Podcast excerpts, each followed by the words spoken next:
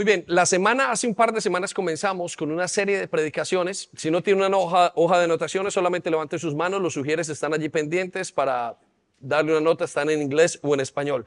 Y en las últimas semanas hemos estado hablando acerca de cómo identificar bendiciones y maldiciones en nuestra vida. Y una vez al año me gusta este tema porque me ayuda o nos ayuda a la iglesia a identificar qué son bendiciones y qué son maldiciones. Y usted dirá, eso es muy fácil. Y quiero decirle que es una cosa bastante complicada para muchos, especialmente en el mundo en el que estamos viviendo.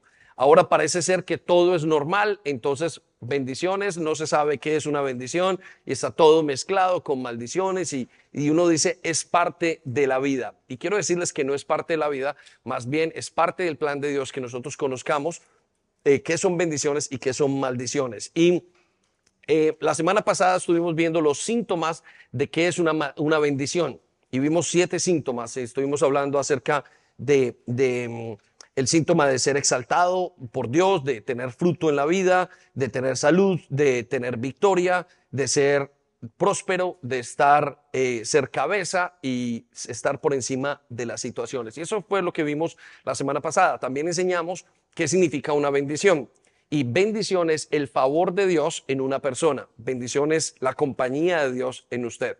Y entonces esta semana quiero dedicar estos minutos a que podamos enseñar o podamos aprender cuáles son los síntomas de las maldiciones. ¿A qué se parece una maldición? Y quiero que usted lo vea porque Jesucristo, aparte de todo lo que ha hecho, es llevar las maldiciones suyas, es quitar todas estas cargas. Y hoy vamos a ver una, una foto, una, una pintura acerca de lo que es la maldición en el día a día en el ser humano. Y yo quiero que usted la mire en su familia, en alrededor, en su país, en la sociedad en la que vivimos, para que usted aprenda y pueda decir, quiero salir de este lugar, no quiero estar más en este lugar de maldición y quiero entrar en un tiempo de bendición.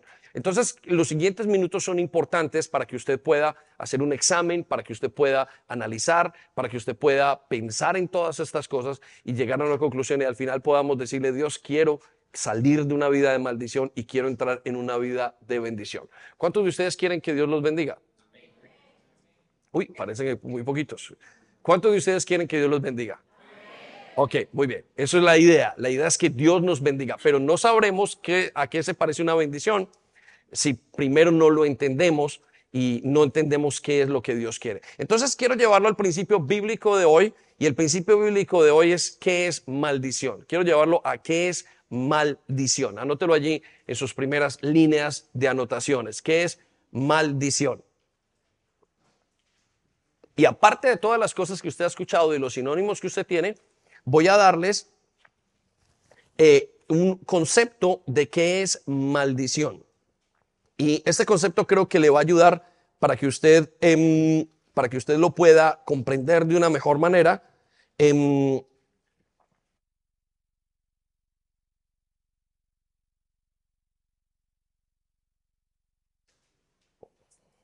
y para que usted pueda entender en su vida qué significa y que, a, qué se parece la maldición.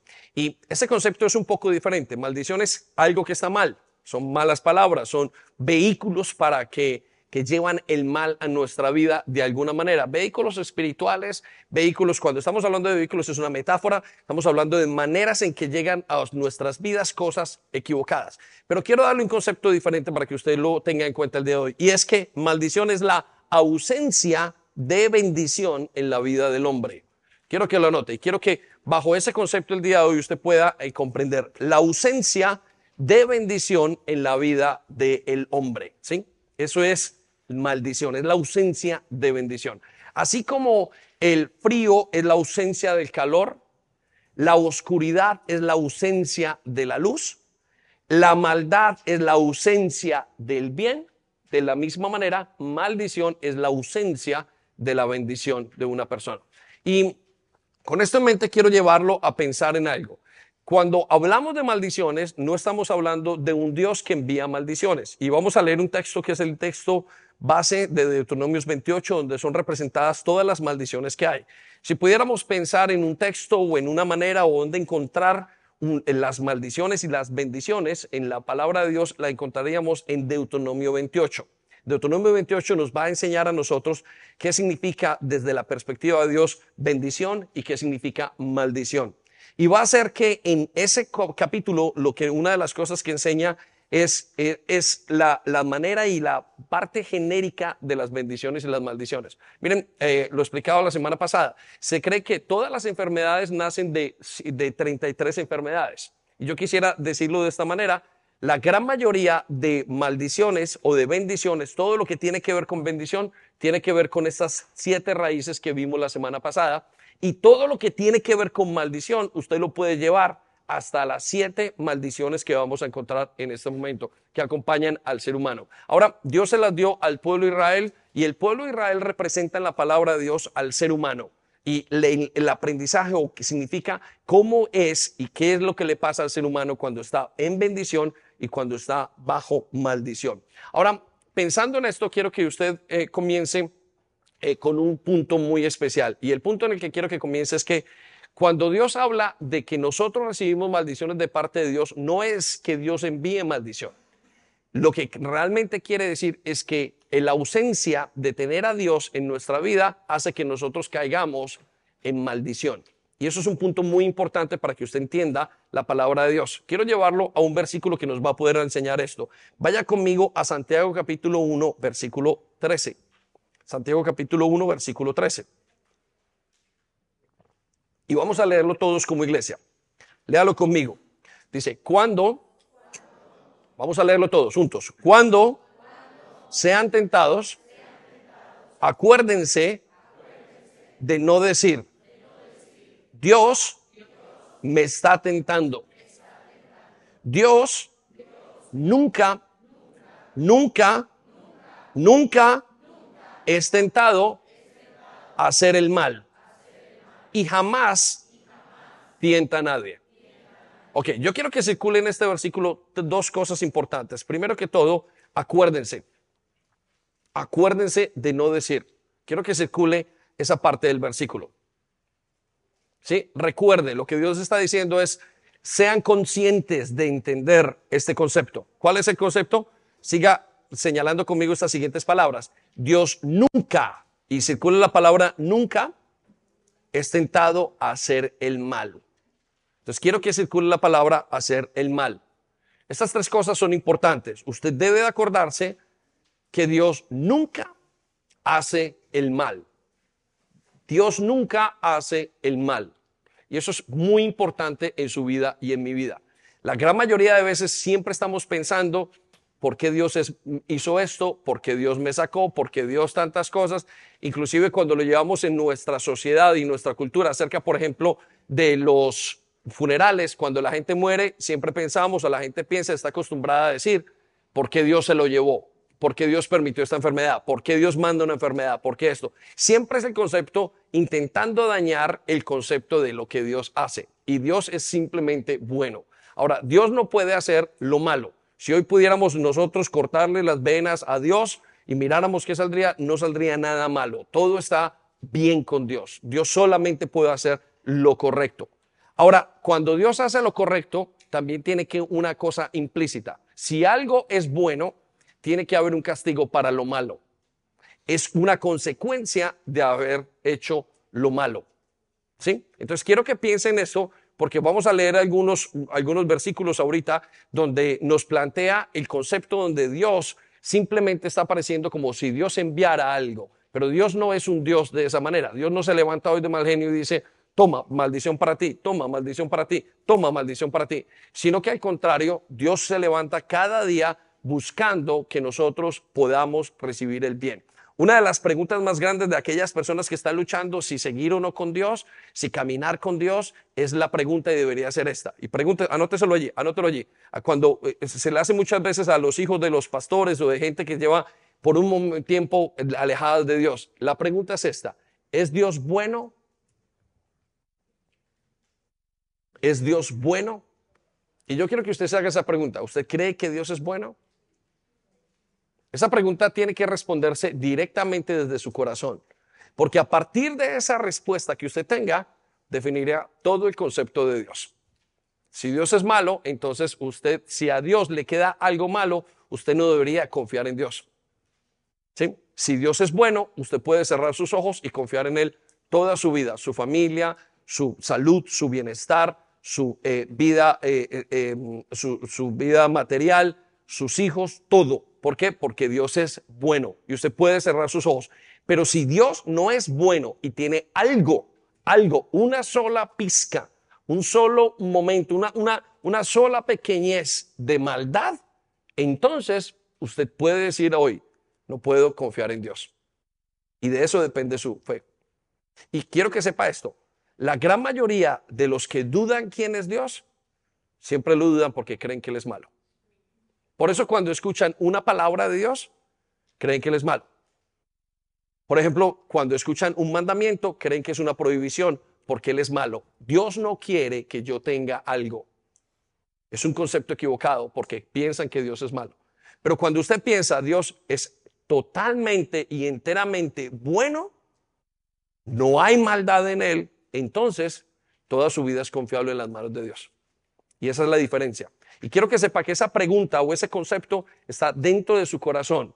Y eso es lo que hace que usted escoja o no escoja. Es lo que usted le crea a Dios en el tiempo de la dificultad o en el tiempo de, eh, en el tiempo de la alegría, eh, para todo lo que tiene en su vida, para lo bueno y para lo malo. Entonces, piense en este momento. Quiero que quizás tome una pausa y piense esta mañana.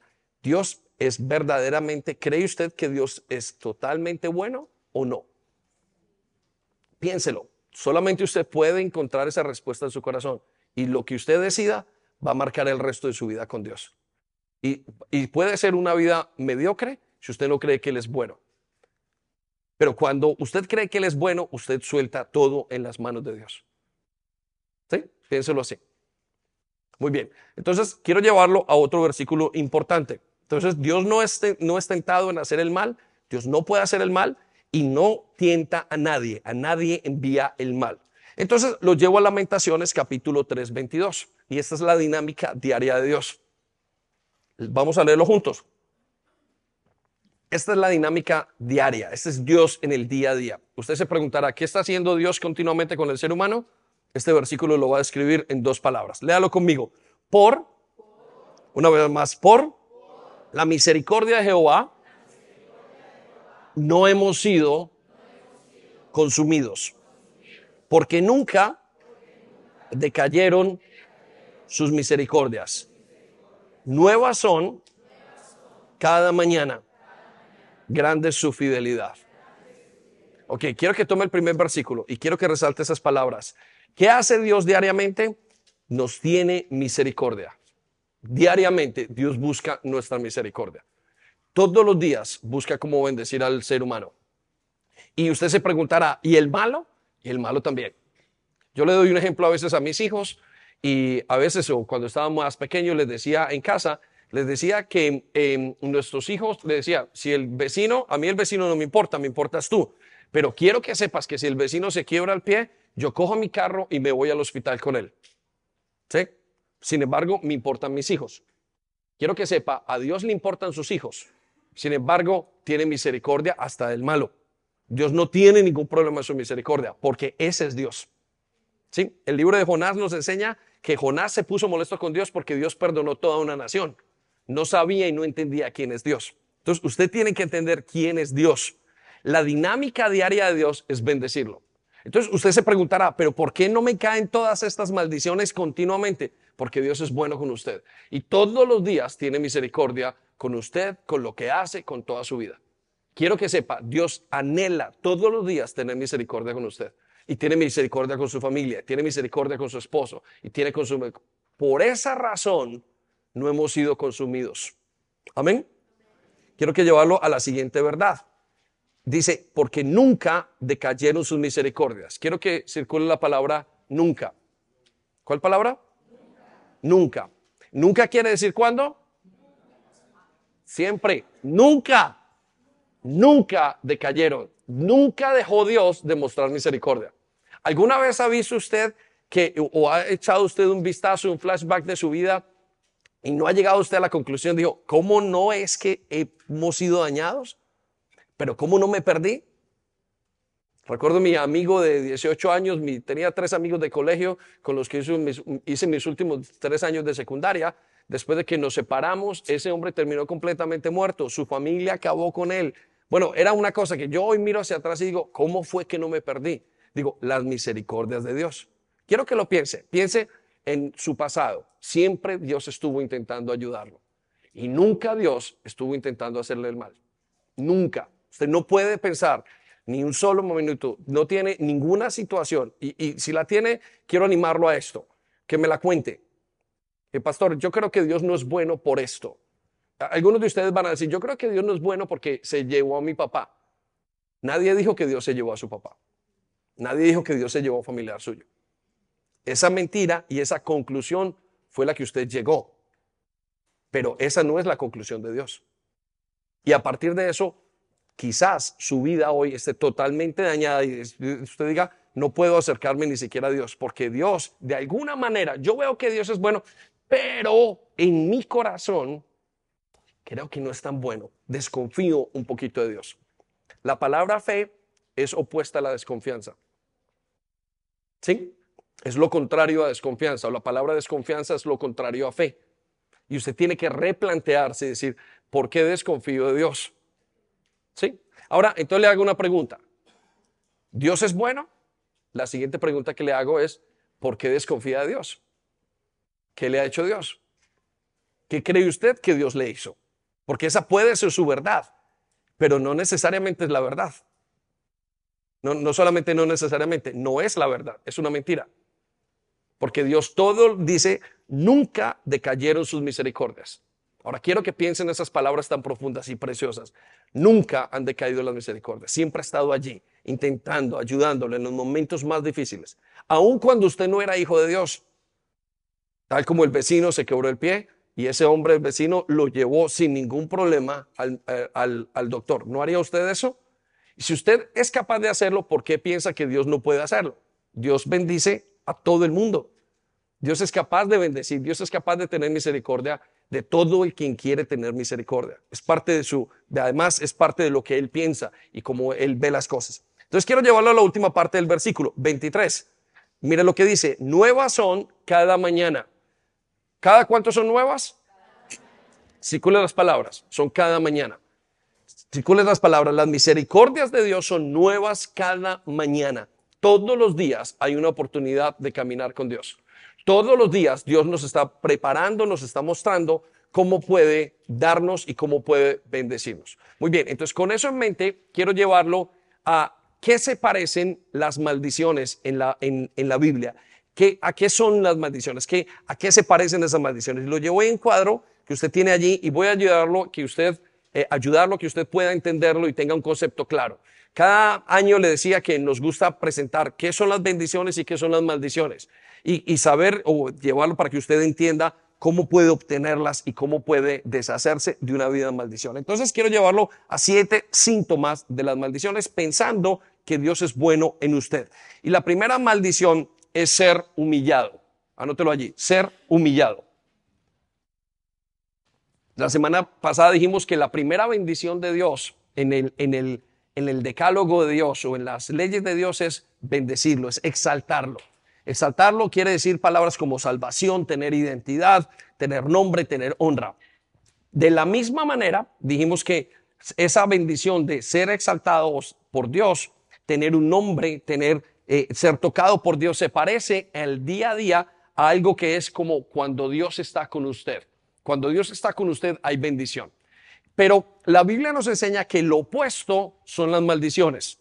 Las maldiciones son lo opuesto exactamente a lo que son bendiciones. Es la falta de eso. Entonces, la primera maldición que vemos y que quiero que usted escriba allí es que es ser humillado. Algunas palabras claves para entender eso, perdición, no saber quién soy, deshonra o falta de prestigio. Y quiero llevarlo a algunos versículos que usted tiene allí. El primero que voy a leer usted no los tiene, pero ya los dijimos la semana pasada y quiero llevarlo luego al contraste de esa bendición para que la podamos entender. Entonces, dice Deuteronomios 28, capítulo 28, versículo 1 al 2, dice, acontecerá que si oyeres atentamente, ¿qué tienes que hacer? Oír atentamente la voz de Jehová tu Dios, o sea, obedecer para guardar y poner por obras todos los mandamientos que yo te prescribo hoy, también Jehová tu Dios te exaltará. Quiero que repita conmigo, te exaltará. Ok, quiero que piensen eso. Lo primero que cuando Dios hace, cuando alguien se acerca o cuando se acerca a alguien, es exaltarlo, es levantarlo de su vida. No quiero hablar de ser, de, decir tú eres el mejor, no. Quiero decir que le da un nombre, le da prestigio, le da algo, le da identidad, le da una manera de ser. Y dice, continúa el siguiente, la siguiente parte del versículo, dice, y sobre todas las naciones de la tierra. Versículo 2, y vendrán sobre ti todas estas bendiciones. Cuando Dios exalta, vienen a nosotros otras bendiciones. Y dice, y nos alcanzan las bendiciones. Quiero que sepa esto. Hay gente que las bendiciones los alcanzan, pero hay gente que las maldiciones los alcanzan. ¿Sí? Donde quiera que esté, siempre llega una maldición. Y hay gente que donde quiera que está, siempre llega una bendición. Quiero que piensen esas personas. Siempre llegan maldiciones y siempre llegan bendiciones. Las maldiciones sí nos persiguen. Hay familias enteras que las persiguen las bendiciones y hay familias enteras que las persiguen las maldiciones. Ahora, entonces quiero llevarlo al versículo 15. Usted lo tiene allí ahora. Deuteronomio 28, 15. Vamos a mirar qué es lo que dice Dios. Dice, pero acontecerá que si no oyeres la voz de Jehová tu Dios para procurar cumplir todos sus mandamientos y sus estatutos que yo te intimo hoy, dice, vendrán, que vendrán sobre ti todas estas maldiciones y te alcanzarán. Quiero que se circulen las palabras que vendrán sobre ti todas estas maldiciones y te alcanzarán. ¿Sí? Entonces, la primera señal de una persona que está en maldición es la humillación. Es una persona que está continuamente humillada por alguna razón en su vida. Humillada por una situación, humillada por una persona, humillada en un aspecto y cuando hablamos de humillación siempre tenemos que pensar en que deberíamos estar aquí, pero por alguna razón no me dan el precio que tiene, que tiene mi vida. Quiero que piensen eso. Yo debería ser así como esposo, pero resulta que yo soy como menos. No entiendo qué es lo que pasa. Yo debería hacer esto como papá, pero me tratan como menos. Yo debería hacer esto como mamá, pero me tratan como menos. Yo debería hacer esto como persona, pero no me dan lo que es. Siempre ando como humillado, como que soy el peor de todos o como que no alcanzo a llegar a esa meta. Entonces, no tiene que ver solamente con que alguien me humille, es que simplemente Dios no permite que el nombre de esa persona como que resalte, que salga a la luz. ¿Sí? Porque una de las cosas que pasan cuando somos bendecidos es que nuestra vida comienza a tener un respeto especial de las personas, una de cosa que la vida comienza a tener un respeto especial de nuestras familiares y comienza a subir, a subir como el nivel. Mire, tome, tome una pausa para esto. Piense en los días que se convirtió y piense cómo piensa su familia al día de hoy de usted. ¿Piensa mejor? Quiere decir que Dios lo ha exaltado. Si no piensa aún mejor, mejor y piensa peor, tiene un problema con la humillación. Y aparte de, este, de esta característica que es la humillación, es donde nacen el resto de maldiciones que pueden haber en la vida del ser humano. Maldiciones como qué? Problemas de aceptación, problemas de identidad. Quiero que piensen esto, le voy a dar otro, otro, otro, otra manera de verlo. Quiero que piense en lo que está el mundo viviendo ahora. El ser humano continuamente está buscando aprobación. En este momento está, el ser humano está en un problema de degeneración, no sabe quién es. Hoy se están cambiando de sexo, de hombre a mujer, de mujer a hombre. Está totalmente dañado dentro de sí mismo. ¿Por qué? Porque tiene un problema en la base central de su personalidad, que es la identidad. La identidad es lo que marca todo. No hay nada más importante que la identidad en su vida. Pero como el hombre está, el ser humano está bajo maldición, está viviendo una cantidad de problemas alrededor suyo que tienen que ver con una humillación en su vida, que tiene que ver con ser menos, que tiene que ver con no ser la persona que es, que tiene que ver con no ser fructífero, que tiene que ver con una cantidad de cosas. Estas maldiciones lo están alcanzando. Entonces quiero que piense en la humanidad perdiendo su identidad. Este es el ser humano en totalidad está perdiendo su identidad, no sabe para dónde va. Un día es un hombre, otro día es una mujer, otro día es un perro, otro día es un gato. El papá no sabe qué es papá, la mamá no sabe qué es ser mamá, el hijo no sabe si una vez es el papá o es la mamá de los padres, eh, o, es el, hijo, no sabe. El ser humano está perdido. Y quiero que se tengan esto a pensar también. Hoy tenemos el mayor problema, el, mayor, em, el mayor aumento de problemas em, de mentales que hay. Nunca más han habido tantos problemas mentales como el día de hoy. Tenemos muchos más eh, eh, hospitales de salud mental y el ser humano sigue a una vida de autodestrucción. ¿Sabe cuál es la, la mayor causa de eh, muertes que hay en el mundo? No es el cigarrillo, no son los accidentes. ¿Sabe cómo se llama? Suicidios. Anótelo allí. La mayor, la, el alta, el mayor porcentaje de muertes que hay en el mundo tiene que ver con los suicidios. Y usted no los ve, no los, no los, eh, no los colocan porque el mundo está confundido. Estamos en una nación que está confundida. Usted mismo a veces no sabe ni dónde está, se siente confundido. Todo tiene que ver con una maldición que el mundo está. Y la maldición es no sé para dónde voy. No sé qué hay, qué, qué estoy haciendo en mi vida. Algunos de ustedes eh, muchas veces se acercan y bueno, y yo no sé qué va a pasar conmigo, no sé qué va a pasar con mi familia, no sé qué soy, no sé qué voy a hacer en los siguientes 20, 30 años. Pero cuando usted es hijo de Dios, usted comienza a saberlo todo y todo comienza a estar en el orden apropiado. Su identidad comienza a unirse de tal manera que es una identidad segura y es una identidad integral, que es lo que decía Álvaro el día de hoy. Estamos comenzando el homeschooling precisamente para que nuestros hijos tengan una educación integral, que nada los separe, sino que puedan crecer en unidad y hacer lo que tienen que hacer. Entonces, quiero que piense en esta maldición. La maldición viene de, ¿a qué se parece esa maldición? Cuando Dios no está con una persona. Está eh, eh, en, desordenada, está eh, en, otros aspectos, está confundida en tantas cosas. Y eso es una maldición. Entonces quiero que piensen en esa y voy a llevarlo a la siguiente maldición que hay. La siguiente maldición que la palabra de Dios nos habla es no tener fruto. ¿No tener qué? Fruto, anótelo allí.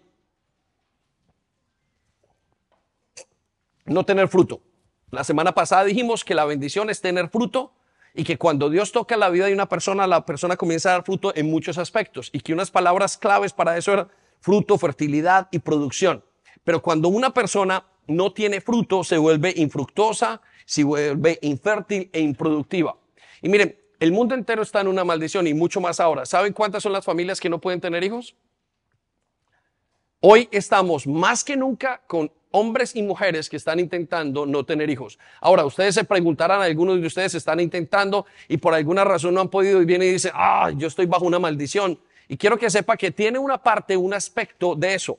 Solo que quizás usted no esté bajo esa maldición porque usted haya hecho algo, pero usted está bajo esa maldición porque estamos en un mundo caído. Entonces, hoy como nunca hay parejas buscando, intentando tener hijos y no pueden hay una infertilidad masiva en todas partes. El mundo está bajo maldición. Nunca antes, antes tenían que parar, antes decía el abuelo, es que en mi casa no había televisor y por eso tuve muchos hijos. Hoy no importa si no hay televisor, hoy no importa si hay, si hay pastas, hoy no importa si hay tratamientos. Las personas no pueden muchas veces quedarse porque el mundo está bajo una maldición. Entonces quiero que piense eso desde esa perspectiva para poderlo ayudar. Entonces, ¿a qué se parece eso? Estar bajo maldición eh, de no dar fruto cuando usted no da resultado en muchas áreas. Entonces quiero que piense en las áreas familiares, quiero que piense en las áreas financieras, quiero que piense en el área emocional, quiero que piense en varias de esas áreas y usted diga, esto significa no estar en maldición. Déjeme lo llevo a Deuteronomios 28 y usted tiene la escritura allí en la, en el, en el, en el, em, en, sus hojas, en sus hojas de anotaciones. Primero le voy a leer la bendición. Mire lo que dice Deuteronomio 28.3. Dice, cuando tú recibes la bendición, dice el versículo 3, bendito serás tú en la ciudad. ¿En dónde? Mire lo que dice después, bendito serás en el campo. Versículo 4, bendito serás en el fruto del vientre. Bendito el fruto de tu tierra, el fruto de tus bestias, la cría de tus vacas, los rebaños de tus ovejas y en el quinto lugar dice, benditos serán tus canastas y tus artesas de amasar. Ahora, quiero llevarlo a qué se parece la maldición y detéctela en su casa, en su vida, en su familia. Deuteronomio 28, 16. Dice, tus ciudades y tus campos serán malditos. ¿Qué van a hacer? Quiero que circule la palabra, ciudades y campos serán malditos. Mire, nunca antes la tierra ha estado tan contaminada y tan infructuosa. ¿Alguna vez se lo pongo de esta manera. ¿Alguna vez ha comido usted una manzana o se ha comido una, una naranja de estas que traen, que usted compra en el supermercado? Cuando usted la abre no sabe absolutamente nada. No es la misma naranja de hace 300 años. Hace 300 años las naranjas sabían a naranjas o hace 100 años. Ahora la tierra no tiene los frutos, somos muchísimos y no tiene el fruto que debe de tener. Está infructuosa la tierra. Estamos viviendo bajo maldición. Vaya conmigo al versículo 17. Tus canastas y tus panaderas serán malditas Circula la palabra canastas y panaderas. Piensen esto. ¿Sabe cuál es uno de los más grandes causas de cáncer que tenemos? No tiene que ir muy lejos, está en su mesa. Se llama la comida. El ser humano tiene el día de hoy, la comida es lo primero que usted hace cuando le dan cáncer, le quitan los, los, eh, los comida procesada, le quitan la sal, le comienzan a quitar toda la comida que sabe que a usted le hace daño, los azúcares. ¿Por qué? Porque hay una maldición en la comida. El ser humano está bajo maldición y Dios nos lo está diciendo, maldita será tu canasta y tus paneras serán malditas. Vamos al versículo 18. Tus hijos y tus cosechas serán malditas. ¿Tus qué? Ok, quiero que con la palabra tus hijos y tus cosechas serán malditos. El ser humano hoy, más que nunca, está viendo perder a los hijos al frente de ellos con las drogas, está viéndolos perder en su, en, su eh, aspecto moral. En todos los aspectos, los seres humanos están viendo perder a sus hijos sin poder hacer nada. La gran mayoría de nosotros conocemos a alguien o tenemos un familiar que ha tenido que tener una lucha con algún tipo de adicción. Y el ser humano ve a sus hijos perderse enfrente de ellos. Eso es una maldición, eso no es normal. ¿Sí? Quiero que piensen eso, deténgase a pensar. Eso no es normal. El ser humano está bajo una maldición. Circula la palabra entonces tus hijos y tus cosechas. Siguiente parte, dice, las crías de tus rebaños y tus manadas serán malditas. Quiero que circulen las crías de los rebaños. Los animales son creados en enfermedad. ¿Sabe cuántos animales están en este momento se procesan para poder dar de comer a un sitio como KFC o la comida que hay allí? ¿Cuántos puede? ¿Qué tan buena es esa comida? Que se la tiene que quitar el médico tan pronto usted tiene cáncer. Tiene que ver con una comida maldita, no es una comida que está haciendo un proceso normal. Quiero que piensen en esto. Mire, voy a darle algo importante. Las maldiciones son chocantes.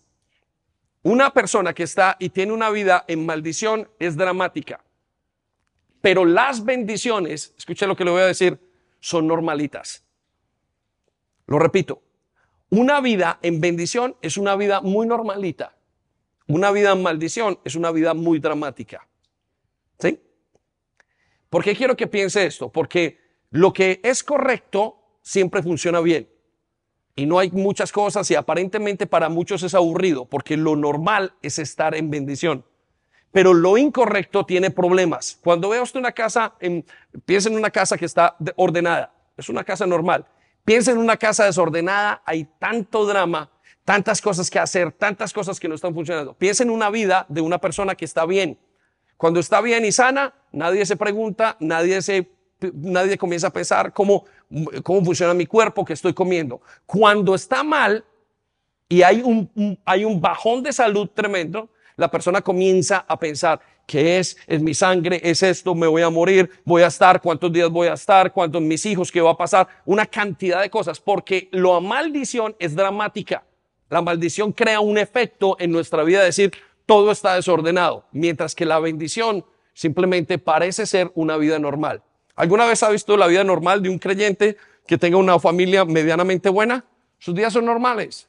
Levantarse, trabajar, levantarse, buscar a Dios, ir a la cama, estar, criar a sus hijos. Vida normal. ¿Ha visto la vida de una persona que está en maldición? Enfermos, médicos, una situación que sale un día, un, día está en una parte, otro día está en otra, un día está pensando de una cosa, otro día hace otra cosa. Hay peleas, hay situaciones, porque la vida en maldición es chocante, es dramática. Y quiero que piense frente a eso, porque cuando vemos aquí estas palabras de que es bendición, no vemos tantas, tantas cosas tan impactantes, pero cuando vemos maldición, comenzamos a ver cómo se va cayendo todo alrededor nuestro. Siga conmigo entonces a la siguiente parte del versículo. Dice, vayas donde vayas y en todo lo que hagas serás maldito. Eso no da fruto. No importa si usted estuvo en Francia, si usted estuvo en Inglaterra, no importa si usted se movió porque la economía andaba mal en España, si usted vino porque la economía estaba mejor en Inglaterra. Donde usted vaya, si la maldición está con usted, usted no dará fruto. Porque es maldición. El mundo está maldito. No importa dónde vaya el ser humano, donde está el ser humano, a modo de una perspectiva global, siempre hay algo malo. Donde está el ser humano, siempre hay problemas. Alguien me decía, pastor, mire, me voy del país porque porque aquí las cosas funcionan mal, el país, la gente. ¿Y para dónde va mejor? voy para la China. Veo, pues usted tiene que, el problema es que el, el, el problema va a continuar en la China. ¿Por qué? Porque el problema es usted. El problema somos nosotros. la persona se divorcia del esposo diciendo, mire, este no era el, esposo correcto. Y el problema es que el problema somos nosotros. Estamos bajo maldición. Por eso Dios quiere que entremos y que cambiemos nuestra vida. Vaya conmigo al versículo 20. Dice, el propio Señor te enviará maldiciones, desorden y frustración en todo lo que hagas, hasta que por fin quedes totalmente destruido por hacer lo malo y por abandonarme. Ahora quiero que piensen esto. Cuando usted camina con Dios, su vida comienza a encarrilarse. Cuando usted no camina con Dios, su vida termina destruyéndose. Ahora, la razón no es que Dios le haya maldado las maldiciones, la razón es que Dios hizo todas las cosas para que usted le fuera bien, pero como usted no quiere caminar con Dios, usted termina destruyéndose. El otro día me llamó una persona me dice, pastor, mire, cuando era niño, cuando era joven, yo andaba con el Señor y hoy tengo toda mi familia destrozada. ¿Qué fue lo que le pasó? Dejó de caminar con Dios y entonces su familia se destrozó. Entonces finalmente el hombre se va a autodestruir. Y por eso es que usted ve personas que se quitan la vida. Por eso usted ve personas que están continuamente en enfermedades, que están continuamente en problemas de identidad, tenían, eh, eh, ve un planeta desarmado, ve hijos perdidos, ve una sexualidad, ve una corrupción moral total, porque el hombre está bajo maldición. Déjenme lo llevo entonces a la tercera maldición que hay. La tercera fuente de maldición es la enfermedad. ¿Es la qué? Y déjenme le doy algunas palabras claves. Inestabilidad, muerte, debilidad, enfermedad. La enfermedad es una maldición. Ahora, ¿a qué se parece eso? Cuando usted no tiene bienestar en todas las cosas que usted hace. Yo quiero que usted se detenga a pensar en esto. ¿Tiene bienestar? ¿Está usted viviendo bendición en su vida? ¿A qué se parece su bienestar? Porque hay jóvenes que me dicen, pastor, yo estoy, tengo un bienestar tremendo. Tomo Red Bull, tomo cosas, como todos los días chuches, no he comido nada. Espérese 20 años. Porque los problemas comienzan cuando usted tiene 50, 55, 60, 65, 70, 80, 85. Allí es cuando la vida le va cobrando todas las cosas que usted hizo en el pasado. Entonces, eso no significa que usted tenga bienestar. Es que usted a través de su vida pueda probar el bienestar que tiene. Entonces, mire lo que dice Deuteronomio 28, 6. Esto es lo que dice, bendito serás en tu entrar y bendito en tu salir. Está hablando de la vida en general y lo llevo a las maldiciones. 28, Deuteronomio 28, 21. Vaya conmigo a las escrituras. Dice, el Señor te afligirá con enfermedades. ¿Con qué? Enfermedades. Quiero que circule la palabra enfermedades. No sabe usted, no, esto no es nuevo para nadie. Estamos en el tiempo donde hay más enfermedades. Se acabaron de inventar una enfermedad hace tres años, el COVID. El hombre está inventando enfermedades. ¿Sí? El SIDA. El SIDA no salió porque estuviera allí. El SIDA salió por lo que hicieron el hombre, porque si muchos hombres o algunas poblaciones, y entonces dio SIDA y se inventó, salió el SIDA como una enfermedad más. Entonces quiero que lo piense, ¿a través de qué? A través de no vivir una vida como Dios se lo había dicho. El hombre entró en una cantidad de problemas. Sigamos con lo que dice acá. Dice, te afligirá con enfermedades hasta acabar contigo. El cáncer nos mata, muchas de estas cosas en la tierra donde estás a punto de entrar y que vas a poseer. Versículo 22. Dice, el Señor te castigará con enfermedades degenerativas. Quiero que circule palabras degenerativas. Con fiebre, con inflamaciones, con calor abrasador, con sequías, con pestes en los cultivos. Esas calamidades te perseguirán hasta la muerte. ¿Quién no conoce a alguien que se haya muerto de cáncer? Hace dos o tres semanas se murió nuestra amada Marta Marshall y murió de cáncer. Usted dirá, pastor, ¿estaba en bendición? No, esa, esa enfermedad, por supuesto que no vino de Dios. ¿Cómo va a venir de Dios esa enfermedad? Es un cáncer. ¿Puede evitarla o no evitarla? ¿Cómo lo manejamos teológicamente? No lo sabemos cómo manejarlo, pero lo que sí sabemos es que no viene de Dios esa enfermedad. ¿Sí? Entonces quiero que piensen este. El ser humano no tiene sanidad. El ser humano está muy, muy nervioso porque puede morir en cualquier momento. El ser humano mm, tiene enfermedades nuevas. El ser humano eh, tiene enfermedades de uno en un millón. Piénsalo. Yo conozco casos de personas que, y, y, de dónde salió esa enfermedad? No, es uno en un millón. Eso no es normal. ¿Por qué? Porque cuando Dios hizo al ser humano, lo hizo bien. Mire, siempre lo decimos, en el cielo no hay hospitales. En el cielo no van a haber ambulancias. El cielo no tiene enfermedad. El plan de Dios es que usted no tenga enfermedad. Pero digamos que usted no tenga ninguna de esas enfermedades o que el ser humano aparentemente no las tenga. Mire los problemas que hay de depresión.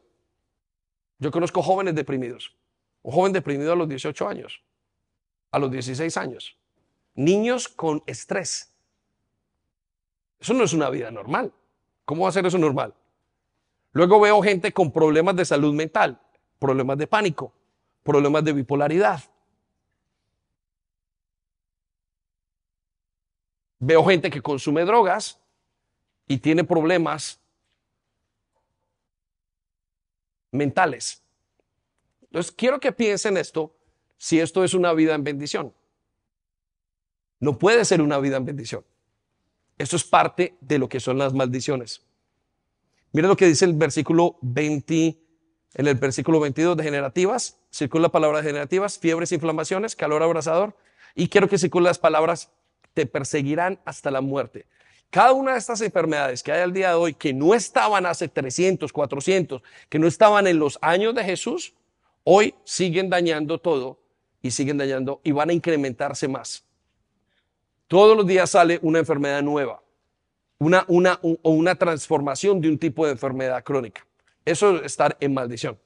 Pero el plan de Dios no era ese. En cambio, cuando dice, si tú te acercas a mí, te voy a dar estabilidad, te voy a dar vitalidad, te voy a dar vigor, te voy a dar fuerza. Claro, ahora yo les pregunto esto, ¿cómo no va a tener, va a salir una persona creyente de la depresión cuando su vida comienza a tener estabilidad?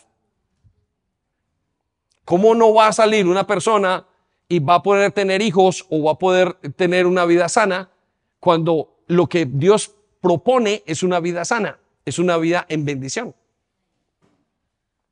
Deténgase a pensar en eso. No solamente es la bendición espiritual, sino es la manera como vive, como vive el pueblo de Dios. Entonces quiero que eso le esté dando vueltas en su, en su mente en este momento. Déjenme lo llevo entonces a la cuarta manera de la maldición. El cuarto síntoma que nos habla la Biblia acerca de una maldición es estar derrotado. ¿Es estar qué? Derrotado. Le doy algunas de las problemas, de las palabras claves. Fracaso. que es una persona derrotada? Una persona que vive de fracaso en fracaso. Fracaso en el trabajo, fracaso en sus relaciones, fracaso en su matrimonio, dificultad para emprender, no comenzar cosas. ¿Sí? Entonces, ¿a qué se parece eso en la vida cotidiana? Bueno, cuando usted no tiene metas o no alcanza metas. Eso es la maldición. Miren, se lo planteo de esta manera. El ser humano, a pesar de que tiene muchas metas, ya no tiene las metas correctas. Piensen esto. ¿Qué es lo más importante en la vida después de Dios? La familia. Sin embargo, el ser humano ya no lucha por la familia, lucha por tener dinero. En las escuelas no se enseña cómo ser padre de familia, se enseña cómo hacer dinero. ¿Estamos? Yo quiero que piense de la dinámica. Yo sé que estos nombres para ustedes son supremamente fáciles de entender, pero yo quiero que entienda la dinámica en la que vivimos para que usted aprenda a analizar esto es maldición, y esto es bendición. Y esto es el lugar donde yo necesito ir. Yo necesito estar en un lugar de bendición, porque eso es lo que nos está proponiendo Dios. Dios dice, yo quiero llevar sus hogares para que uno no sean humillados, no vivan una vida humilladas, todos en su familia, nadie hace nada. Todos bajo una maldición. Familias que están todos, nadie da fruto. Países enteros que no dan frutos. Me, me gusta a veces pensar en la iglesia. Yo recuerdo que cuando comenzamos la iglesia, éramos, habían uno o dos coches y éramos un, puñado de personas en la iglesia.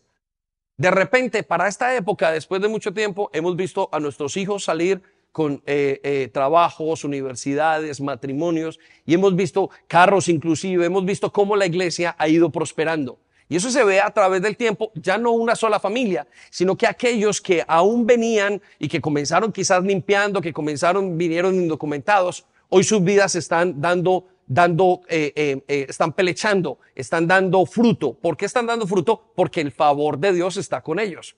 Y eso es lo que estamos diciendo. Denle un aplauso a Dios porque eso es digno de alabar. Entonces, estamos en una sociedad donde los matrimonios o el divorcio es aparentemente algo normal, pero el divorcio es un fracaso. Piénselo. Y, no, y no quiero que usted se sienta mal si pasó un divorcio, pero lo que sí quiero que usted experimente ahora es que el plan de Dios no es el divorcio, el plan de Dios es una familia junta. Pero eso solamente pasa con Dios. ¿Por qué? Porque todo el mundo afuera se está divorciando, es lo normal. Entonces el ser humano vive derrotado en todos los aspectos. Vive derrotado en su familia, vive derrotado en su salud, vive derrotado en sus finanzas. El ser humano está derrotado en todos los aspectos. Vaya conmigo a Deuteronomio 28, 7. Usted lo tiene allí en pantalla. Solamente anote la cita bíblica. Y luego leemos Deuteronomio 28, 23. Mire lo que dice. Jehová derrotará a tus enemigos. ¿Qué va a hacer Dios? No, no, no se escucha. ¿Qué va a hacer Dios?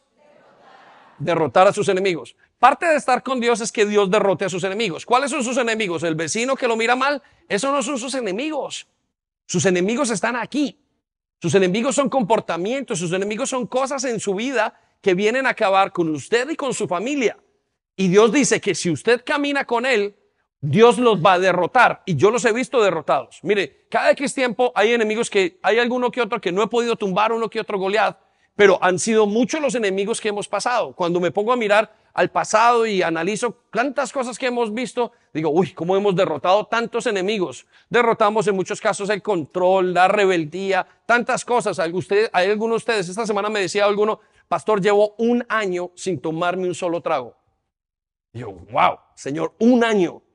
¿Sabe qué significa una persona sin consumir alcohol que haya tenido un problema con el alcoholismo? Eso es derrotar a un enemigo. Y hay algunos de ustedes que llevan años completamente sobrios, volvieron a restaurar sus familias, derrotaron sus enemigos. Pero hay algunos que no han podido derrotarlos. Entonces, yo quiero que sepa, Dios quiere derrotar a sus enemigos. Dice que se levanten contra ti. Por un camino saldrán contra ti y por siete caminos subirán. Pasarás vencedor sobre sus enemigos. Entonces, eso es tener victoria. Pero maldición es no tener victoria. Vaya conmigo a Deuteronomios 28, 23. Y mire lo que dice, arriba, ¿dónde? Los cielos se podrán, se pondrán rígidos como el bronce. Quiero que circule esa palabra, esa frase. Es decir, que no va a salir ayuda del cielo. Cuando usted está en maldición, parece que todo estuviera cerrado, parece que el cielo fuera blindado. Eso es lo que Dios nos está diciendo. Cuando no hay bendición, cuando Dios no está, parece que no fluye ni arriba ni para abajo. Parece que no hay ningún tipo de conexión. ¿Sí? No viene ayuda del cielo. La Biblia dice, ¿de dónde vendrá mi ayuda? Y dice, levantaré mis ojos al cielo, ¿de dónde viene mi ayuda? Está hablando de Dios. Dice, y abajo la tierra se volverá dura como el hierro. ¿Cómo se va a volver la tierra? Dura. Quiero que circule la palabra dura como el hierro. Versículo 24. El Señor convertirá en polvo la lluvia que riega tu tierra. ¿Qué quiere decir eso? Cuando nosotros estemos, a pesar de que estamos haciendo algo bueno para la bendición, parece como se desvanece. Y yo todo lo que trabajo y yo cómo trabajo con estos muchachos. Y yo cómo trabajo con el hogar. Y yo cómo hago esto y todo lo que invertimos. Eh, pero si a mí me vive bien en estos aspectos, ¿por qué no me puede dar bien en este otro? Parece que la lluvia que bendice la tierra se volviera polvo. Dicen, y el polvo caerá del cielo hasta que quedes destruido. Y muchas personas dicen, pum, tengo que colgar en todos los aspectos mi vida. ¿Por qué? Porque no logro pasar de esta situación. Versículo 25 el Señor, hará que tus enemigos te derroten. Quiero que se cuiden las palabras, tus enemigos te derroten. Ahora, ¿cómo hará? ¿Será que va a mandar muchos enemigos? No, simplemente no va a entrar. ¿Por qué? Porque usted y yo no lo estamos dejando entrar. Por eso nuestros enemigos nos derrotan. Los enemigos no nos derrotan porque Dios no quiera ayudarnos. Nuestros enemigos nos derrotan y a nuestros hijos porque nosotros no permitimos a Dios entrar en ese cuadro. Porque es lo que nos está diciendo. Vaya conmigo a la siguiente parte. El hombre está derrotado por sus verdaderos enemigos, su pecado, la pornografía. ¿Cuánta gente veo yo derrotada por el alcohol, por las drogas? Mire, es así, usted mira cualquier parte y hay alguien. No solamente está derrotado, sino que es permitido. Algunos de ustedes tienen, algunas, usted conoce a gente que tiene hijos en su casa, están consumiendo y no tienen ningún problema los padres. Eso es una familia totalmente derrotada. ¿Por qué está derrotada? Porque ve que su hijo se consume y se daña y no pasa nada y no es capaz de arreglarlo. Lo contrario es derrotar a esos enemigos que vienen a nivel familiar. Dice, tú saldrás a atacarlos por una sola dirección, pero te dispersarás por siete. Aunque usted salga, aunque usted consiga psicólogos, aunque usted consiga lo que quiera, ¡pum! No alcanza a cogerlos. Se le dispersan los enemigos. No los vi. Porque ganar las batallas viene de Dios. Pero ¿por qué será que hubo un tiempo en nuestra vida donde parecía que nos tiraran pelotas por detrás y usted voltea y dice, pero ¿dónde me están pegando? Esa es la vida espiritual. Claro, mire lo que sigue a continuación. Serás un objeto de horror para todos los reinos de la tierra. La gente dice, uy, ¿cómo le está yendo de mal a esta familia? Versículo 26. Tus cadáveres serán alimento para las aves de carroñeras y los animales salvajes y no habrá nadie para espantarlos. Parece que no hay ayuda en su vida. Cae la gente alrededor suyo. Y la familia más mal, más dividida, más eh, metida en los problemas de alcohol, más metida en todos los aspectos. Y usted dice, pero ¿será que es que es lo normal? Entonces, claro, la gente, como no sabe que es anormal, dice, bueno, así son los jóvenes de este tiempo, ¿no? Son todos borrachos, son todos marihuaneros, son todos homosexuales, son todos lo que ustedes quieren. No, no, la gente es así. La gente toda está enferma, la gente, todos, todos son deprimidos. Bueno, y tienes ansiedad, no hay ningún problema, toma esto, porque a lo mejor saliendo de esa ansiedad, pues tú vas a poder y, y, y sabe, el mundo sabe los psicólogos saben, la ciencia sabe que no tiene solución. Porque no hay solución. No somos capaces de derrotar a nuestros enemigos. Pues quiero que piense, ¿está derrotando usted a sus enemigos? Usted se puede vestir muy bonito, se puede pintar de maquillaje muy lindo, pero por dentro usted está dando buenas batallas. Y lo que hace la diferencia es si usted realmente está derrotando a sus enemigos o no. Versículo 27, y escuche lo que dice, el Señor te afligirá con llagas purulentas como las de Egipto, y con tumores, y con escorbuto y picazón incurables. El cáncer. Eh, ¿Sabe dónde viene el cáncer? La gran mayoría de enfermedades son psicosomáticas. Son problemas internos emocionales que con los años son una consecuencia, tienen su consecuencia o terminan su recorrido en nuestro cuerpo. Por eso cuando Dios sana en la mente, sana el cuerpo. Entonces quiero que piensen eso. Eso no está muy lejos de nuestra realidad. Yo aquí no le estoy hablando, solamente le estoy leyendo. Que de hecho fue lo que hizo Moisés con ellos. Le dijo, mire, Dios manda a decir, si haces esto, tendrás esas siete bendiciones. Si no quieres hacer esto, pues tienes siete consecuencias. Y mira esas siete consecuencias si quiere vivir por ellas, pero el Señor te está diciendo, al final les dice, por favor escoge la bendición, no escoja la maldición. Solamente yo esta mañana les estoy recordando a la congregación porque yo quiero que la congregación sepa que es bendición.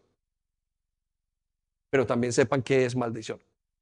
Que puedan verlo y observarlo y digo, uy, esto no, esto no lo puedo permitir.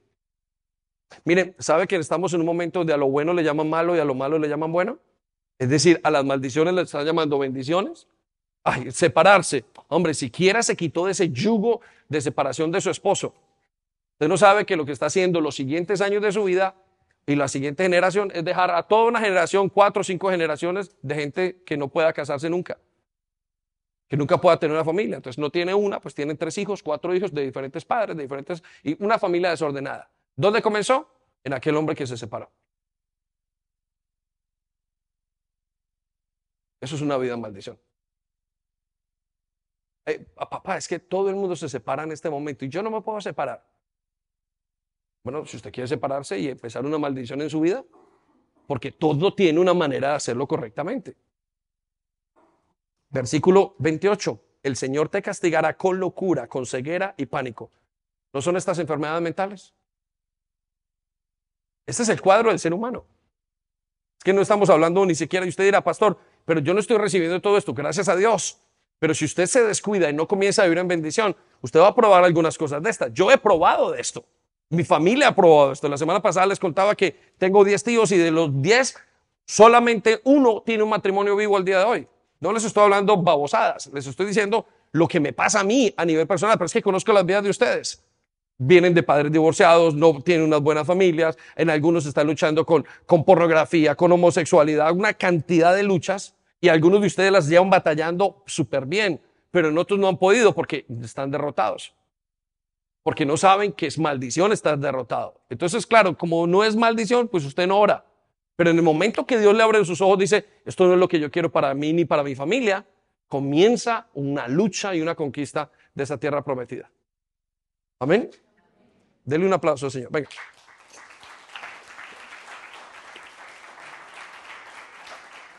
Vaya conmigo a la quinta, al quinto síntoma de una vida en maldición, estar arruinado. Algunas de las palabras de una persona arruinada, escasez, egoísmo, tacañería, mezquindad, no tener suficiente. ¿A qué se parece eso? ¿A qué se parece esta maldición en la vida diaria de una persona? Cuando no tiene ni lo necesario en general. Ahí hay una maldición de ruina. Pastor, es que yo vengo de un lugar pobre. Independientemente del lugar pobre, yo conozco congregaciones muy pobres y gente que están bendiciones en esas congregaciones. No puede que no tengan un Ferrari, o puede que no tengan un carro, puede que no tengan ciertas circunstancias, pero tienen unas vidas organizadas a su nivel y son admirables. No tiene que ver con el Estado, ni con el país, ni con las oportunidades que usted tenga. Más bien, la vida en, prosperidad genera nuevas cosas, genera oportunidades nuevas. Dios inventa milagros, se inventa trabajos. Pero cuando hay falta de prosperidad, o cuando hay ruina, lo que hay es escasez. Y mire lo que hay, egoísmo. Y hoy más que nunca el ser humano está pobre. Jóvenes, ustedes no lo saben porque ustedes creen que todo nació así con la tarjeta de crédito. El mundo de hoy está endeudado. Los países están endeudados. La gente está empeñada. ¿Sabe? Una de las cosas que pasó y de las bendiciones que tenemos nosotros de no celebrar la Navidad, ¿saben cuál es? ¿Sabe cómo terminaba la gente? dicen que el segundo o el tercer mes de diciembre, de enero, se le llama Blue Monday. ¿Sí? El lunes azul. Me parece que es el lunes que le dicen, sí. ¿Sabe por qué? Porque todo el mundo le llegan las cuentas de lo que pasó y de lo que gastaron. Cada año usted tiene que darle, el primer año le dio un, un, un Nintendo a su hijo, el siguiente año le da otro jueguito, el siguiente año, y usted llega y los padres terminan en un momento metidos en unas deudas porque no saben cómo darle respuesta a lo que están haciendo los medios afuera vendiendo para que usted se endeude y usted pueda darle aparentemente el amor a sus hijos. Entonces, quiero que piense en ruina. Vaya conmigo a Deuteronomio 28, mire lo que Dios promete. Jehová te enviará bendición sobre tus graneros. ¿Qué va a hacer Jehová? Una vez más. ¿Qué va a hacer Jehová? Ponga los ojos en la pantalla porque eso no lo tiene usted allí escrito. Dice, Jehová enviará su bendición sobre tus graneros y sobre todo aquello en que pusieres tu mano y te bendecirá en la tierra que Jehová tu Dios te da. Vamos a la maldición. Versículo 29, Deuteronomio 28, 29. Mire lo que dice, mire cómo comienza. Andarás a tientas a plena luz del día, como un ciego que palpa en la oscuridad. Quiero que circule las palabras andarás a tientas. ¿Qué significa a tientas? O más bien, ¿qué significa esta, frase? Vamos a darle una interpretación a esta frase. Dice, andarás a pesar de que hay luz, a pesar de que tienes de todo, no ves. A pesar de que tienes, no disfrutas. Dice, andarás a tientas, a plena luz del día, como un ciego en la oscuridad, pero no encontrarás la senda. Señor, si yo cuadro, si yo miro las finanzas, si yo esto, si yo hago esto, y no puedes encontrar la salida. Eso se llama ruina.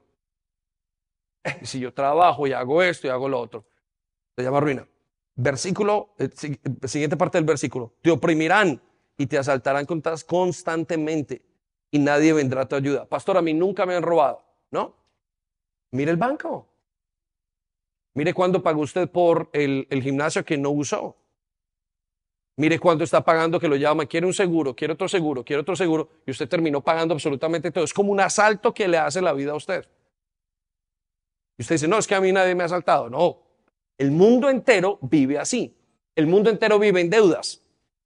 El mundo entero vive como gasto y mañana me endeudo. Y no importa, porque me quiero dar un gusto. Ya me quiero comprar esas zapatillas. Usted ve a estos jóvenes que entran a la universidad Y lo primero que hacen esos jóvenes con tres mil o cuatro mil libras, un buenos zapatos, unas buenas, buena, un, un buen computador, una, unas buenas, un buen teléfono, y su mentalidad es, eso es lo que tengo que hacer en mi vida. Y pocos son los que piensan, tengo que ahorrar. Deténgase a pensar en eso. ¿De dónde viene esa mentalidad? Esos jóvenes son asaltados constantemente y parece que nadie viene a su ayuda. El hombre lo roban constantemente. Versículo 30. Dice, estarás comprometido para casarte, pero otros se acostarán con tu prometida. Construirás una casa, pero otro vivirá en ella. Plantarás un viñedo, pero no podrás aprovechar sus frutos. Mire que piense, en esto, la profundidad de lo que Dios está diciendo acá. El hombre no ve el fruto de su vida. No hay, no hay, está arruinado. Me iba a casar con fulanito y no, y no salió, y quedó este, y quedó embarazada, y esto, lo otro, y lo otro. Y es, es una situación, y luego el fruto son los hijos. Versículo 31.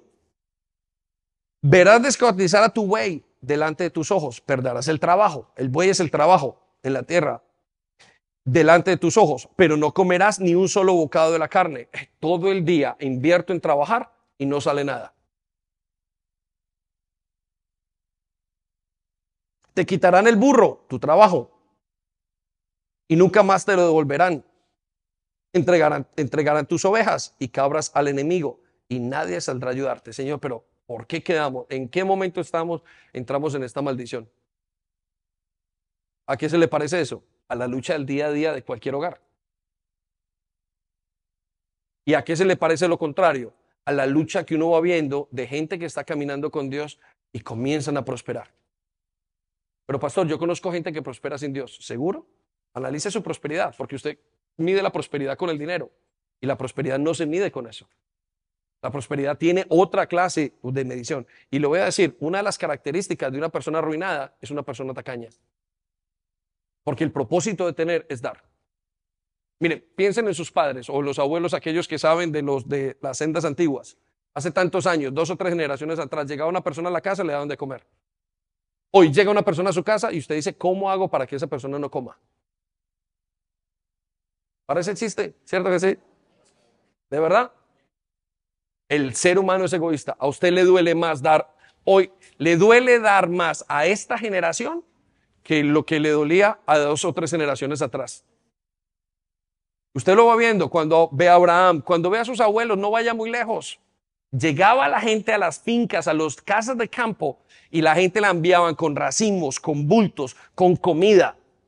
Usted hoy no es capaz de enviarlo con la leche que tiene en su casa, porque usted piensa, me lo van a quitar. Hoy estamos en una mentalidad de tengo que cogerlo todo bien duro. No vaya a soltar, no sea tonto. Es una mentalidad de ruina. Ayer estábamos hablando con, con Cami y voy a tomar un ejemplo de él, que trabaja en una compañía de judíos y tienen una compañía que es una charity. Y me contaba, digo, todo lo que hacen lo mandan a colegios, hablando del colegio que tenemos, lo mandan para colegios. Y entonces uno dice, se pregunta, ¿por qué los tienen tanto dinero? Bueno, pues porque dan en todas partes. Versículo 32. Presenciarás el momento en el que se lleven a tus hijos e hijas como esclavos. Se te partirá el corazón por ellos, pero no podrás hacer nada para ayudarlos. Mire qué fuerte. Y, y, circula esas palabras. No podrás hacer nada para ayudarlos. Este mundo está arruinado. Están viendo perder a sus hijos y no pueden hacer nada. Hay gente que me ha dicho, pastor, hasta que llegué y conocí al Señor, yo estaba perdiendo a mi familia en las drogas, en el homosexualismo, en tantas cosas. Perdiéndolos totalmente en la pornografía y no hay cómo ayudarlos en la rebeldía y no hay, se pierden ahí, delante. El corazón de los padres vienen llorando, no sé qué hacer. Al día siguiente le dan un iPad, no sé qué hacer. Al día siguiente le dan un teléfono y se pierden sus hijos al frente de ellos. Usted no tiene que ir muy lejos, vaya a un parque o a un colegio donde hoy los profesores se levantan a pegarle a los maestros. Los maestros no quieren ni trabajar porque están así, estresados. Los mandan son los jóvenes.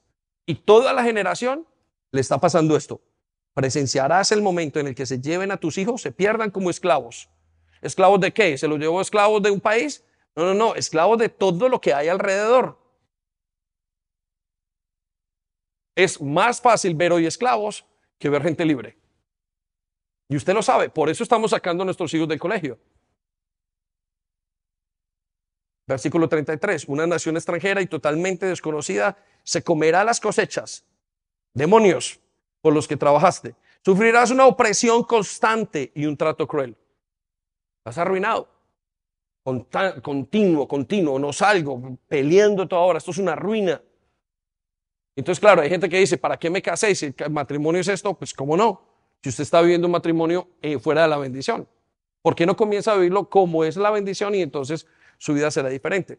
Versículo 34, te volverás loco al ver todas las calamidades que te rodean, los problemas que tenemos. Mire, los ataques de pánico no son nada más y nada menos que el miedo de lo que puede pasar. Las pérdidas de cabello, las enfermedades, los cánceres, las enfermedades mentales, son solamente eso. Un horror por no poder controlar la situación.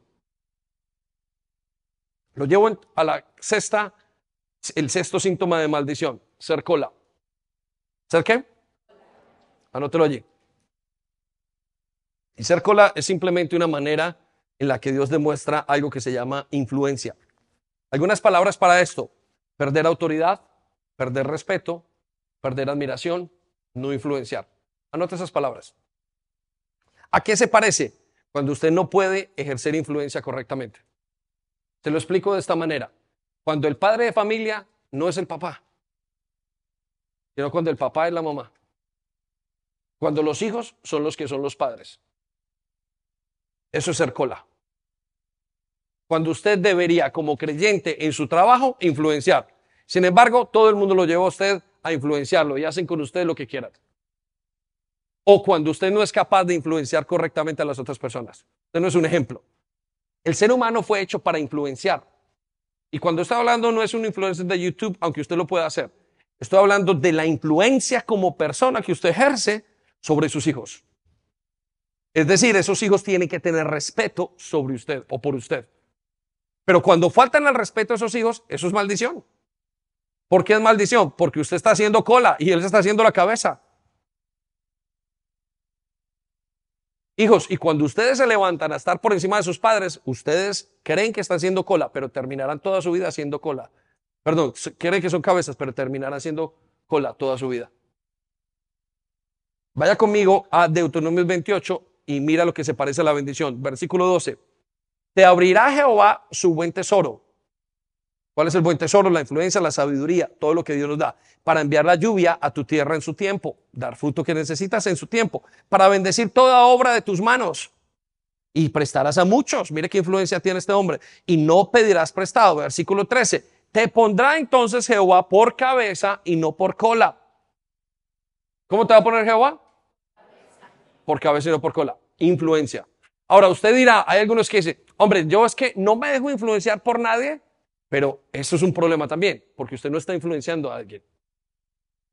Usted tiene, usted fue creado para eso, para influenciar. La Biblia dice que usted fue creado para dar fruto, para multiplicarse y para juzgar. Juzgar quiere decir tener autoridad. Y autoridad no significa mandar sobre personas, pero significa influencia sobre una persona. Y hoy más que nunca vemos que quien manda en la casa es la mamá o la mujer y no el varón. Pero usted dice que está en bendición. Pero desde afuera se ve otra cosa totalmente diferente. Donde mandan los hijos y no los padres. Los hijos le preguntan a los padres que los hijos le dicen a los padres que quieren hacer de comer. No como un regalo, sino como una orden y no comen otra cosa, claro. Un niño que es creado así, pues ¿qué va a comer su padre es el sirviente, sus padres son los sirvientes. Mira lo que se parece a la maldición. Versículo 36, usted la tiene en sus notas. Pues el Señor te desterrará junto con tu rey. Quiero que circule las palabras, desterrará junto con tu rey. Y en la parte de arriba coloque con el que gobierna. Es decir, el Señor va a quitar el gobierno en tu casa. Ya no mandarás tú, mandará otro. Eso es destierro, destierro de autoridad. Siguiente, te hará vivir en una nación que ni tú ni tus antepasados conocían. Allí en el destierro rendirás culto a dioses de madera y de piedra. ¿Usted sabe por qué comienza la idolatría? En una persona, por la falta de autoridad. Usted se preguntará, ¿por qué? Porque cada persona, cada autoridad representa a Dios. Y cuando la autoridad no, no se hace y no representa a Dios, entonces usted está enviando a esa persona o esa persona es más, eh, es más segura que termine en idolatría. Hago lo que yo quiera, no lo que la autoridad diga. Versículo 37. Serás un objeto de horror y de ridículo, de burla frente a todas las naciones donde te envié. Mira, ¿sabe por qué tenemos tantos problemas de identidad en este momento? Porque el mundo está y quiere hacer lo que quiera y es el momento de la libertad. No es ningún momento de libertad, son problemas de identidad. Eso de que una persona se quiera cambiar de sexo es un problema de identidad, no de libertad. Se cambian de identidad, el hombre se pone como una mujer, se viste de mujer y luego cuando lo entierran, el que lo, el que lo desentierre sabe que había un hombre, no una mujer. Es un problema de identidad. Ya les dije que hay gente que ahora ya no quiere ser otra cosa sino un animal. Hay gente que quiere ser perro, hay gente que quiere ser gato en 10 años más o en 20 años más tenemos muchísimos más problemas y lo vamos a ver. ¿Qué pasó con la libertad? No era libertad, era un problema de, de identidad, era un problema de influencia. Seguimos. Versículo 39. Perdón, versículo 38. Plantarás mucho, pero cosecharás poco. Y esas palabras, no importa cuánto usted estudie, no importa cuánto usted eh, eh, eh, plante, no importa. No importa cuánto hable, no importa lo que usted diga. Hay gente que tiene, y eso, mire, son doctores, son, pueden haber hecho todas las carreras.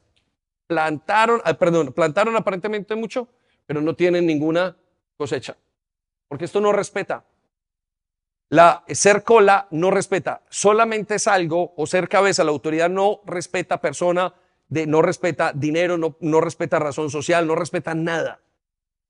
Hay tantos rebeldes, hay tantos problemas con falta de autoridad, con dinero y sin dinero. Es una cuestión de corazón, es una cuestión de bendición. Versículo 39. Plantarás viñedos en las ciudades, pero no beberás el vino ni comerás las uvas, porque los gusanos destruirán las vides. Cultivarás olivos en todo tu territorio, pero nunca podrás usar el aceite de oliva, porque el fruto caerá antes de que madure. Piensen en esto. Usted puede ser el papá, pero si yo soy el papá, ¿por qué no me, no me, usted puede hacer lo que quiera, ¿por qué no me responde? ¿Por qué no me respeta? Porque no es una cuestión de quien usted es, es una cuestión de lo que usted ejerza. Es una cuestión de autoridad. Entonces dice el Señor, versículo 41, tendrás hijos nuevamente e hijas, pero los perderás, porque los tomarán prisioneros y se los llevarán a cautiverio. ¿Por qué se llevan a los hijos al cautiverio? Porque los padres no tienen autoridad. Por eso nuestros hijos se pierden, porque no tenemos la autoridad para decirlo. No tenemos la autoridad moral y no tenemos la autoridad física para decírselo, o espiritual. ¿Qué quiere decir? Yo hago esto porque soy tu papá. Por consiguiente, no somos influencia. Versículo 42, enjambres de insectos. Vamos al 43 los extranjeros que vivan en medio de ti se harán cada vez más poderosos. Estamos hablando de demonios, estamos hablando de gente de fuera. Influyen más los, los amigos de los hijos, que son extranjeros, a que lo, que hacen los padres. Mientras que tú con el tiempo te irás debilitando. Si con las palabras, tú con el tiempo te irás debilitando. ¿Quiere ver el cuadro de un padre, de un hijo cuyos padres, cuyos padres no hayan ejercido la autoridad correcta? Él se va debilitando más los, padres y van tomando más el consejo de los de afuera. Les importa más lo del mundo o lo que les ofrezcan los extranjeros que lo que pueden ser ofrecidos dentro. Versículo 44, te prestarán dinero, pero tú no tendrás para prestarles a ellos. Ellos serán la cabeza y tú serás la cola. ¿Qué van a hacer ellos? La cabeza, circúlelo. Versículo 44, ellos serán la cabeza y tú serás la cola. El mundo te influenciará a ti y no tú a ellos. Es tenaz. Se ve en la forma de vestir, en la forma de hablar, en la forma de ser, en la forma de vivir. Y yo no estoy, no tengo ningún problema con la gente que quiera tomar sus propias decisiones. Pero una cosa es tomar decisiones correctas y sabias y otra cosa es ser un necio y terminar mal. Y eso es lo que estamos viendo. Ay, yo no quería disciplinar a mis hijos, pobrecito, es que le duele. No, le duele. Al que no le está doliendo es a usted, porque usted las está viendo perder. Les insistimos, padres, disciplinen a sus hijos. Cuando tengan 12 años, ¡pum!, vuelan. 12, 13 años, pastor, ¿qué me pasó? ¿Qué no hice bien? No quiso ejercer su autoridad. Usted quiso ser el amigo de su hijo y su hijo va a tener muchos amigos. En Estico, usted no va a querer ser el amigo, sino la mascota de su hijo. Y usted está puesto allí para ser el padre y la madre de su hijo. Ve cómo está todo, todo, está trastocado y tiene que ver con lo primero. Jehová te exaltará. Pero si no te exalta Jehová, entonces te perseguirán todas las maldiciones que hay. No vas a ser, ¿cómo vas a ser, ser capaz de levantar una familia si la autoridad viene de Dios? Y finalmente, estar por debajo es la última enseñanza que Dios nos da en ese grupo de síntomas de la maldición. ¿Qué significa estar por debajo? Mira algunas palabras. Debilidad, siempre problemas, obstáculos. La semana pasada dije que los hijos de Dios tienen problemas, pero pasan sobre los problemas. Pero a los que no son hijos de Dios o los que están caminando fuera más bien del plan, los problemas ciertamente los entierran. ¿A qué se parece esto? Cuando las dificultades nos hunden. El hombre no puede solo. Sin embargo, aunque no puede solo, es tan terco que siempre quiere insistir en hacerlo sin Dios. Desconfía de Dios.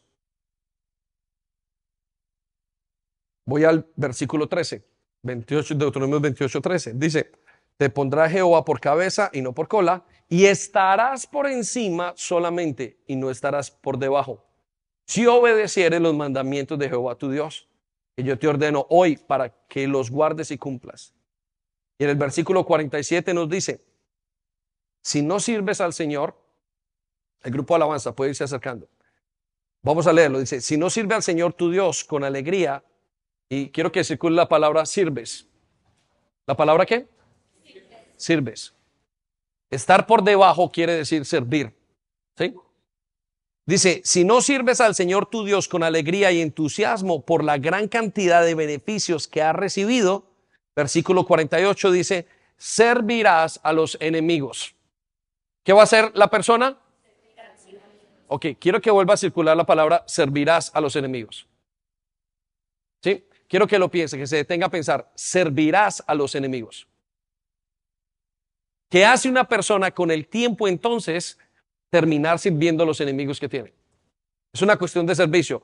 Usted o sirve a Dios o sirve a sus enemigos. Porque estará por debajo.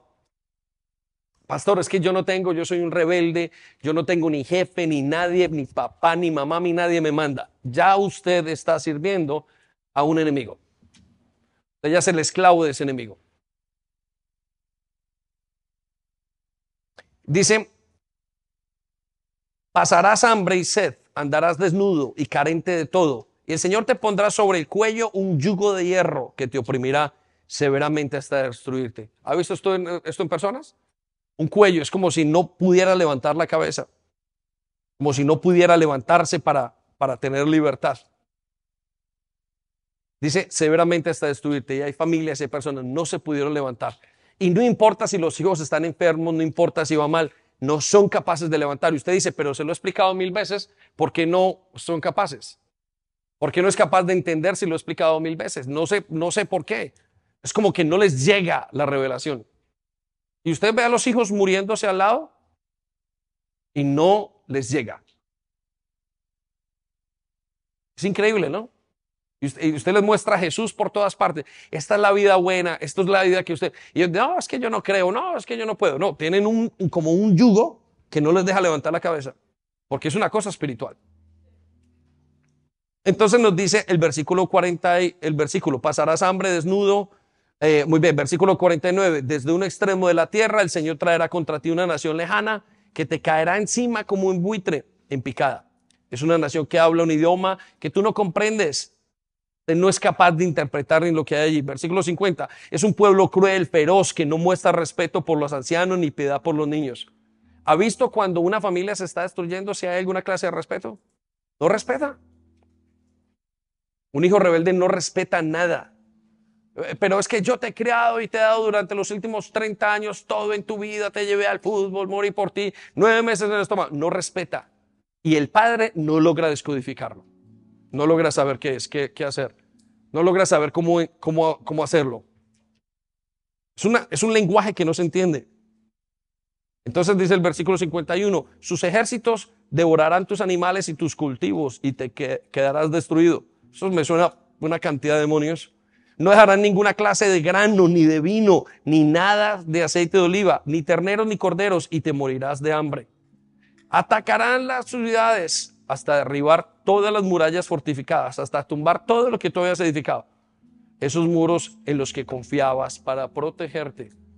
Quiero que se las palabras, esos muros en los que confiabas para protegerte.